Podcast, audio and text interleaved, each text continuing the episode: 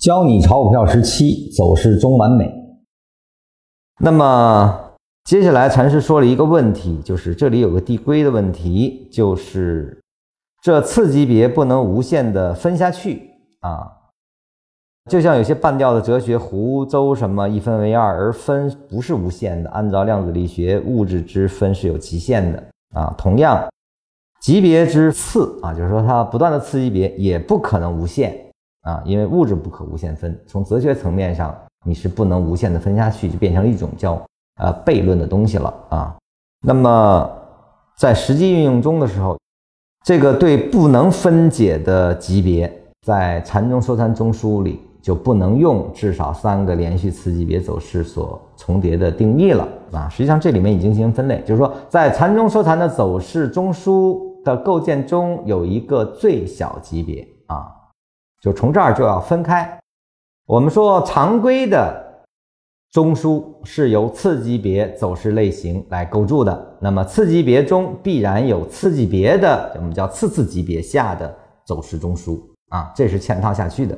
那么到最小处，你就不能再用次级别了啊，因为没有次级别了，因为它不可无限分割，而定义为最少三个级别。单位 K 线重叠部分作为，就是说最最小级别的不可分的那个基础级别的走势中枢啊，走在这儿，如果你没有实操过，或者说你没有做过量化，你可能还是没有办法。他为什么从这儿开始就提这个问题？因为实际上就是怕你无限循环下去不可解脱啊，所以呢，他给了一个。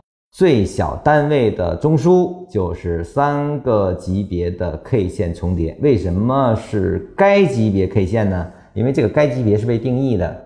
通常意义上说，我们把这个最低的不可分割设定为一分钟或五分钟啊，设定的也是最小级别是由你来定的。就是我只分析到这儿啊。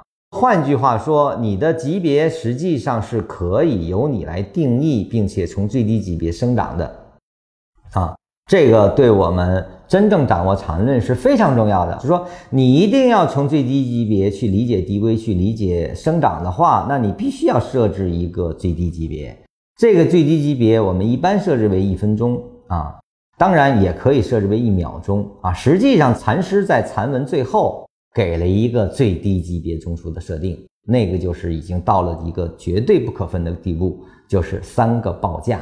也就是说，这个三个报价作为最低级别，比设为一秒钟 K 线的这个级别还要更细微了啊！当然，这是理论推导的一个为了不做无限可分啊来设定的一个最低保障啊。也就是说，我们的级别实际上是这样生长起来的。所以在我的书里呢，是对这个进行过一个非常详细的描述啊。我说，你这个在级别里，实际上呢，我们的这种递归逻辑。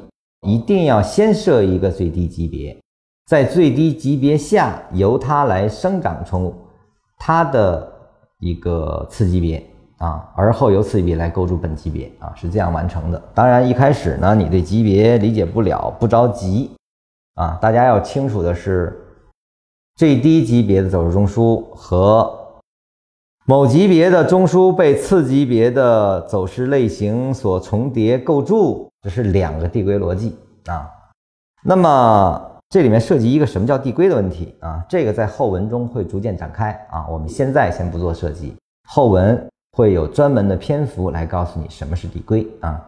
只是从引入中枢开始，就因为有了递归的这个概念啊，因为它有生长概念了，禅师是告诉你这个标准中枢如何定义，要有一个最低级别中枢的概念啊，来去区分。标准中枢的这个概念啊，这是两个东西，不要混淆。